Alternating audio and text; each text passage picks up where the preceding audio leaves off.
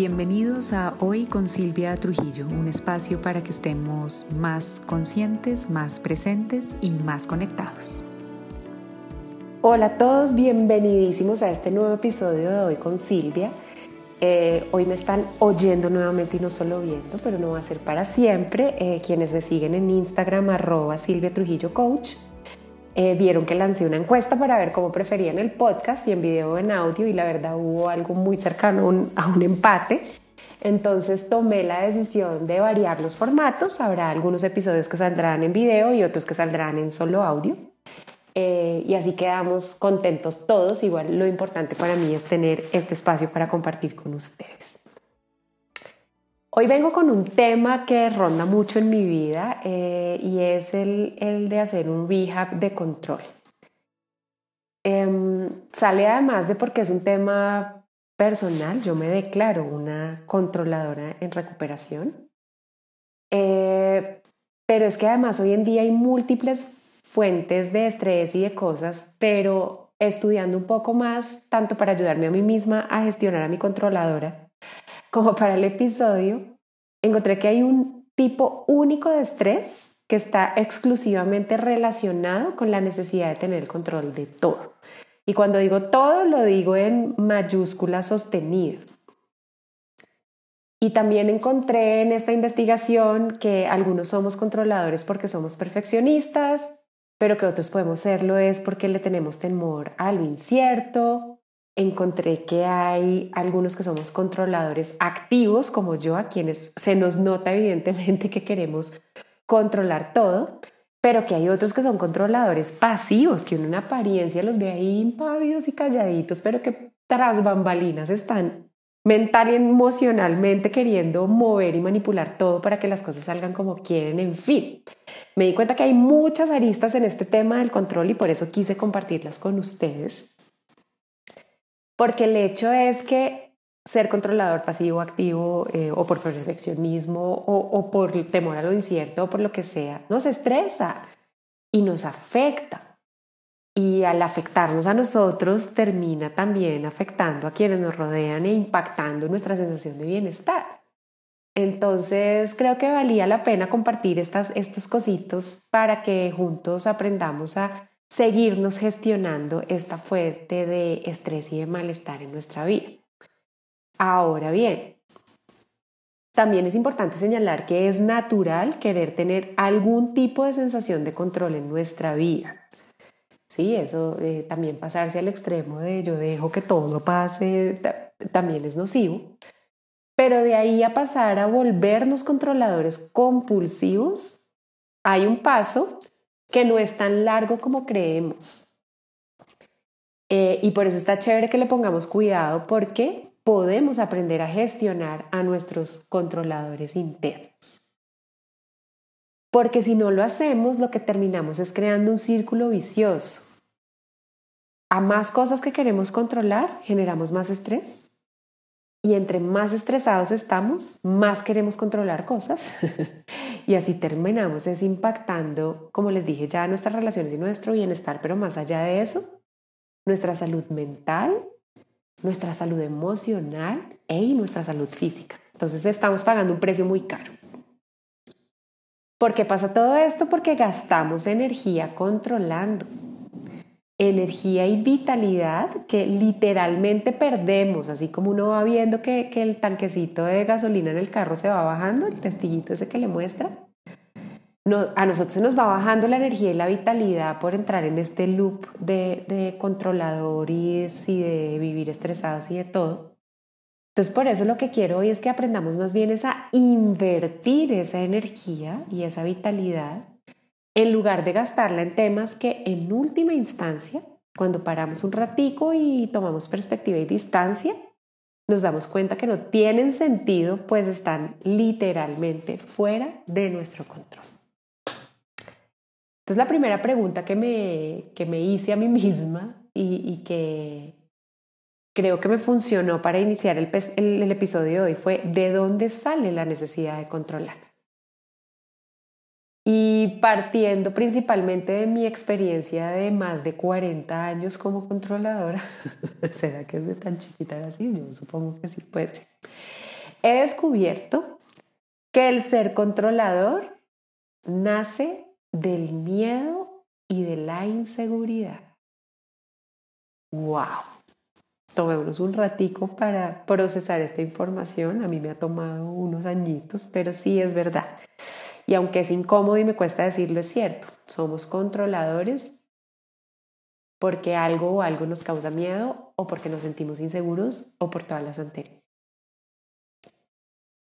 Ojo, y esto no tiene nada que ver con cuán fuertes, inteligentes, talentosos o guapos estemos. Todos podemos ser víctimas del miedo y de la inseguridad. Y eso nos lleva a querer controlarlo todo.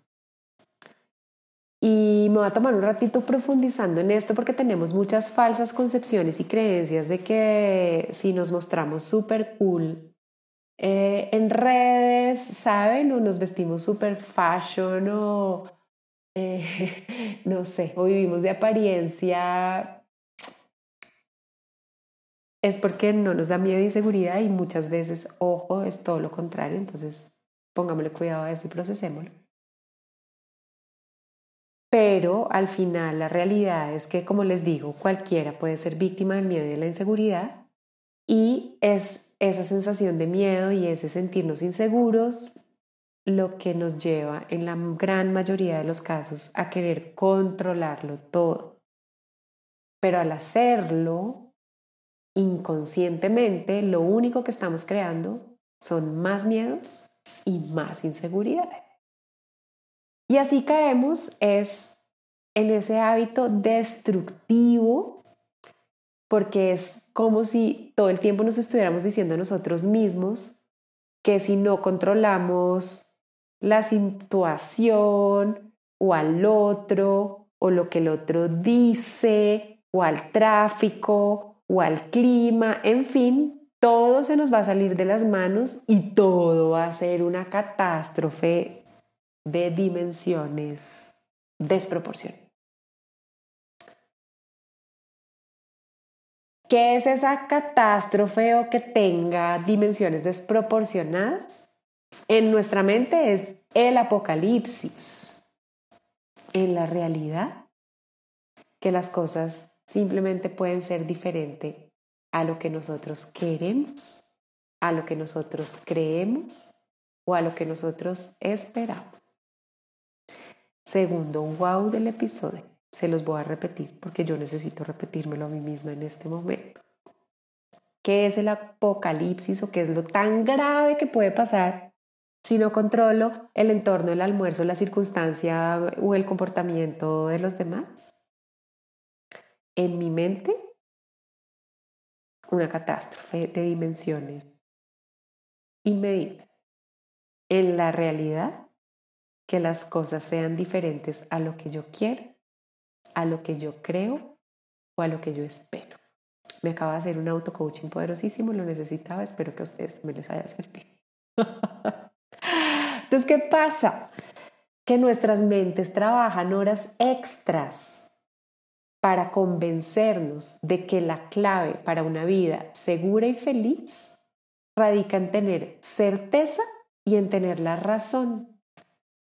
Y eso al final es controlar, que si lo miramos desde esta perspectiva se vuelve única y exclusivamente un sinónimo de imponer. Tercer wow, y este vino con una palmadita en la mano.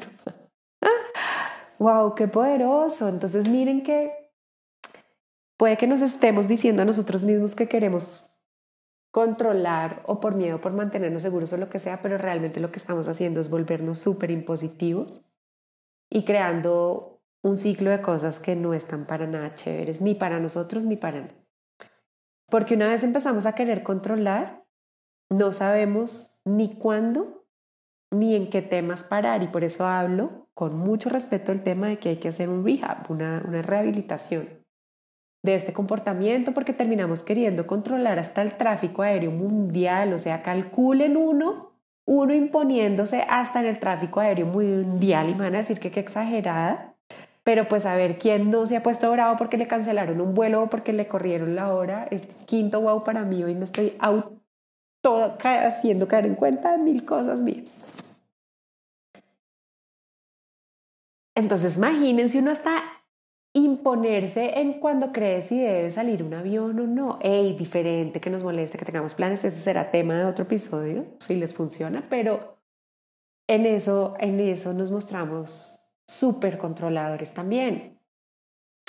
Y esa necesidad de control, esa imposición, ey, nos vuelve arrogantes. Wow, ya ni sé ni por cuál wow voy. Y esa arrogancia nos impide ver la realidad, nos quita las perspectivas y solo nos muestra nuestra muy, muy, muy limitada interpretación de lo que realmente está pasando. Wow. Porque la verdad es que somos impotentes respecto a la gran mayoría de sucesos y de personas. Porque la verdad es que de lo único que tenemos control es de nuestros propios pensamientos y de nuestras propias acciones. Es decir, de qué hacemos y cómo respondemos ante lo que nos pasa. Entonces, ¿dónde está el principio de la solución? Yo creo que primero en aceptar esa arrogancia y esas ganas de imponer.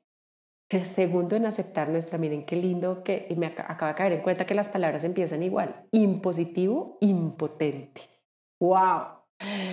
El segundo es eso, aceptar que somos impotentes para controlar lo que está pasando fuera de nosotros, Ey, pero acordarnos que tenemos todo el poder en aprender a responder y dejar de reaccionar ante lo que pasa. ¿Y eso cómo se hace? Pues aquí ya se pone bien interesante eh, cómo nos rehabilitamos del exceso de control. Entonces les voy a compartir algunas ideas eh, que he trabajado y que sigo trabajando para ayudarme en este camino hacer un rehab eh, de control. El primero es entender en dónde se origina nuestro controlador. Y aquí les voy a hacer algunas preguntas, esto como, como todo lo que les comparto, para que lo, lo procesen y lo piensen un ratito, no vamos a tener respuestas inmediatas o de pronto sí, pues en mi caso se han demorado más, pero es en dónde se origina mi necesidad de controlar, ¿no? Eh, eh, en dónde se origina ese miedo y esa inseguridad que sabemos todos que son el papá y la mamá del, del, control. ¿Viene de heridas no resueltas? Eh, sí, algo, alguna vez que me lastimaron o alguien me hizo algo y jamás lo resolví, jamás lo procesé, jamás lo atravesé. O viene es porque en este momento de mi vida me estoy sintiendo inseguro o insegura respecto a mí mismo, ¿saben? Porque no he cumplido lo que pensé que iba a lograr o alcanzar o porque realmente mi vida no está tan chévere como pretendo, como aparento, o más bien es una inseguridad que, que me genera mi entorno, ¿no? El, darme cuenta que mi familia o mi ambiente laboral eh, o mi ambiente social no se siente seguro para mí o por lo menos no se siente para, seguro para mí en este momento. O ese miedo y esa inseguridad vienen es porque crecí en un entorno muy crítico y muy perfeccionista o todo lo contrario porque crecí en un entorno que era excesivamente permisivo conmigo. Y aquí hago un pie de página y esto lo aprendí en un taller de, de crianza que hicieron en el colegio de mis hijas que me llamó mucho la atención y es que es, es tan perverso el exceso de, de, de límites como la falta de, ¿no? Y, los dos hacen cosas nefastas. Entonces, ¿de dónde viene el mío? Y, y tómense este ratito de introspección para analizar ese miedo que o esa inseguridad que los lleva o nos lleva, me incluyo, a querer ser controladores de cuál de las anteriores viene o si viene de varias. Ellos, si viene otra que a mí no se me ocurrió o no encontré. Pero ese es el primer paso, identificar de dónde viene, porque solo cuando, cuando identifico dónde viene, me desidentifico del miedo y de la inseguridad. ¿Me hago entender? Solo cuando lo logro observar como algo que pasó o que está ahí, me salgo de él y al salirme de él empiezo mi paso de rehabilitación porque me doy cuenta que yo no soy mi adicción que yo no soy mi problema y que yo no soy el controlador, sino que hay un aspecto de mi personalidad o hay un miedo que surge a raíz de esto, una herida no resuelta, un entorno perfeccionista o un entorno excesivamente permisivo o, la inseguridad que siento en este momento por algo que está pasando en mi vida. Entonces, ese es el primer paso para empezar el camino a la rehabilitación. El segundo paso es ponerle mucho cuidado a los pensamientos que surgen en el momento en el que me doy cuenta que estoy siendo controlador. Sí, nos podemos dar cuenta cuando estamos siendo controladores. Si alguien necesita pistas, hey, si estamos mirando toda la escena eh, y mentalmente queremos que alguien diga, no diga, haga o no haga, estamos queriendo controlar. Eh, si estamos evadiendo un tema, estamos queriendo controlar. Si por el contrario estamos siendo incisivos en un tema, en cambio también estamos queriendo controlar, ¿no? Todo lo que no deje que las cosas sean espontáneamente lo que son es querer controlar. Entonces en ese momento en que me doy cuenta que estoy haciendo eso, puedo hacer una pausa para observar lo que estoy pensando. y puede ser en mí o en otro, porque muchas veces queremos es controlar el comportamiento de otro, ¿no? Y es cuando, que no vaya a decir eso, porque dijo eso, cuidado, ahí también estoy queriendo controlar. Pero bueno, bueno, podemos hacer una pausa para observar lo que estamos pensando y sintiendo. Ayuda muchísimo. Y hacernos esta pequeña pregunta. Estoy queriendo controlar, voy a poner un ejemplo, el tema de conversación porque me siento vulnerable si se habla de otra cosa o porque quiero evitar que hablen de otra cosa o porque necesito llamar la atención en este tema, por ejemplo. O estoy queriendo controlar lo que diga X o Y porque no confío en cómo él lo va a decir o lo va a hacer o estoy queriendo controlar la situación porque, hey, si sale espontáneo algo de lo que no quiero que hable, me va a sentir mal y me va a sentir culpable. Hey, o estoy queriendo controlar a esta persona porque me da miedo que ya no me necesite si no hago evidente que yo estoy aquí. En fin, son preguntas muy poderosas Pregúntenselas, háganlas conscientes. Yo sé que es súper incómodo y miren cómo se sienten en el cuerpo. Porque la desconfianza se siente de una manera, la vulnerabilidad se siente de otra y el no sentir que tengo un lugar se siente de otra. Entonces, el sentirnos también nos va a dar muchas pistas, pero es importante atravesar esas emociones y esos sentimientos porque vamos a ver que si la respuesta es yo creo que ya no me necesita por esto, muy probablemente vamos a ver, ok, de pronto no te necesita por esto, pero sigue siendo una persona importante en su vida. Y, y es lindo sentirse importante uno solo por ser y no porque hace o no hace o porque va o porque no va, ¿vale? O porque valida o porque no valida o porque no incomoda. Eh, y creo que es muy poderoso también darse cuenta es que si uno no confía en la otra persona y si uno no confía en la otra persona, ella, y hay otra cantidad de información de porque no confío en esa persona, porque tengo algo irresuelto con él, porque tengo algo no sanado. Entonces, todo nos da información para trabajarnos y para estar bien. La tercera pregunta en este rehab de control, muy, muy parecida a la anterior, es liberar las emociones que la situación me genera. Hey, y aquí hago una recomendación. No necesariamente tengo que liberar las emociones que la situación me genera en medio de la situación ni con las personas que estén metidas en la situación. Tengo que liberar las emociones conmigo y para mí. Entonces, acá se vale desde respirar, o sea, si estoy inmersa en la situación que me está provocando ser súper controladora, pero no me siento bien o no está chévere, sacar la emoción ahí, puedo respirar y concentrarme, me concentro en mi respiración, enfoco mi mente y empiezo a mirar la escena más como un espectador que como parte, por ejemplo. Pero también se vale llegar a la casa, pegar un grito en la almohada o pegarse una llorada, ¿saben? O zapatear el piso porque lo que quiero es liberar la emoción, porque acuérdense como les contaba al principio, que hay energía vital que se desgasta y entonces la tengo que mover.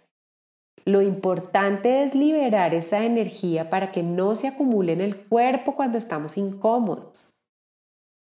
Porque si no aprendemos a liberarla de a pocos, respiración, grito, pataleo, conversación, lo que sea, por definición, esa energía se va a terminar imponiendo en la fuerza del control y eso es lo que no queremos que pase. En cierta manera, quiero que la transmutemos o la desviemos eh, de otras maneras.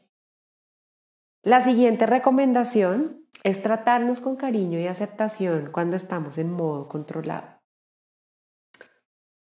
Cuando estamos en un ciclo de control, por definición, ya vimos, tenemos miedo. Y, cuando tenemos miedo o nos sentimos inseguros, no funciona darnos más palazos en la cabeza, ni regañarnos, ni pellizcarnos, ni tratarnos mal, ni con peores palabras, aunque eso no, nos hayan enseñado eso, hagamos. No funciona.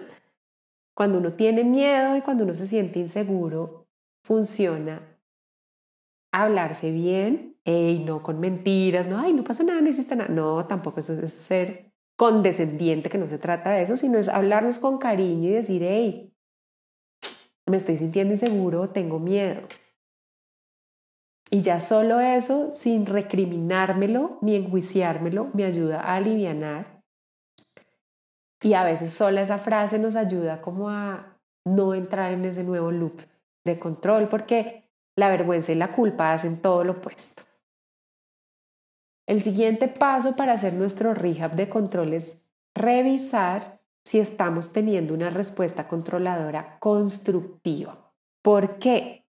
Porque sin duda hay momentos en los que querer tener el control es realmente positivo, eh, perdón, positivo, positivo, productivo y hasta necesario. Ojo, y esta, esta es importante porque ya nos hemos dado bastante palo.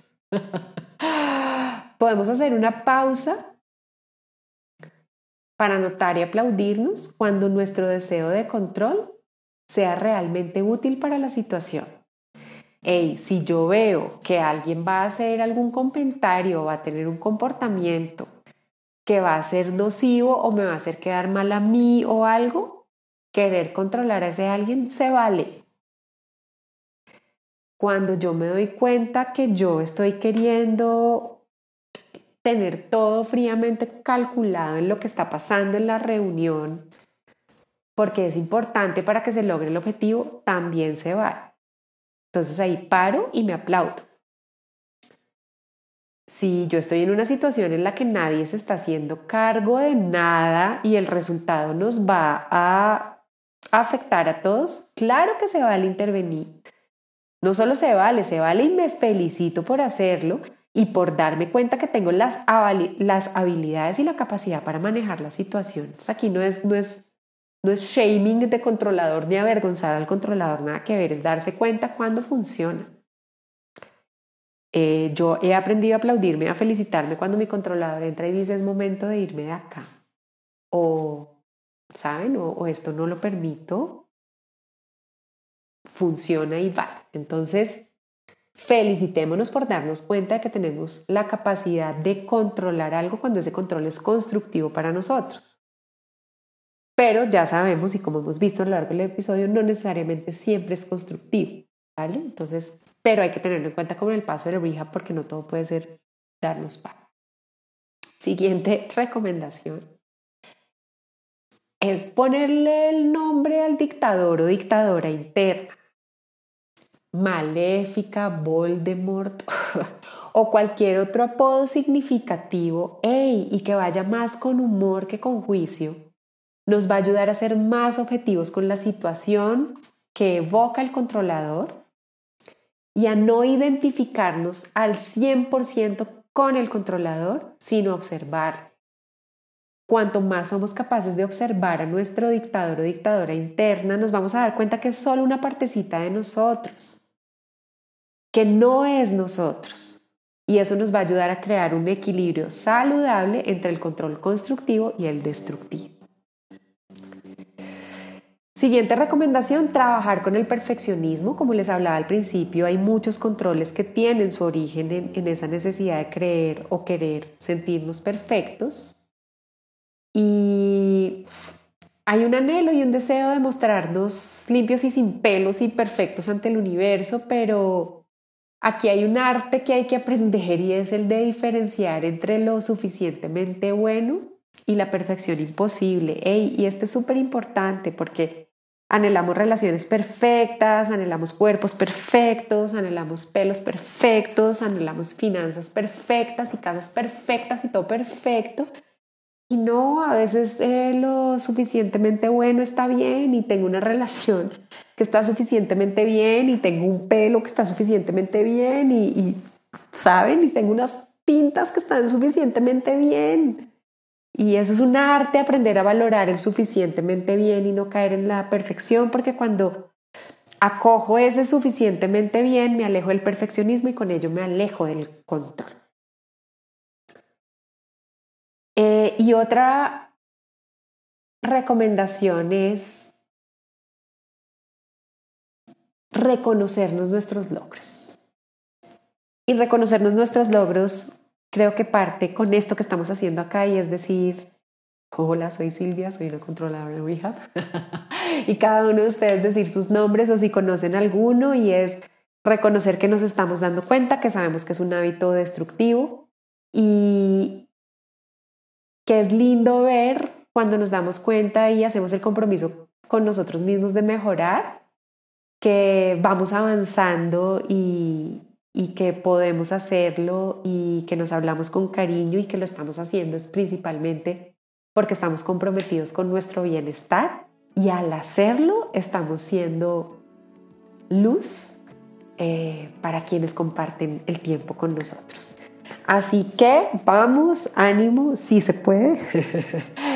Eh, podemos hacer un rehab de control, como les dije, no con el propósito de eliminar, sino de aprender a gestionar este impulso que habla mucho de nosotros, de quienes somos, pero sobre todo que nos abre infinitas posibilidades a quienes queremos ser. Para mí, como siempre, maravilloso compartir este espacio con ustedes. Les dejo un abrazo enorme y nos oímos en el próximo. Bye.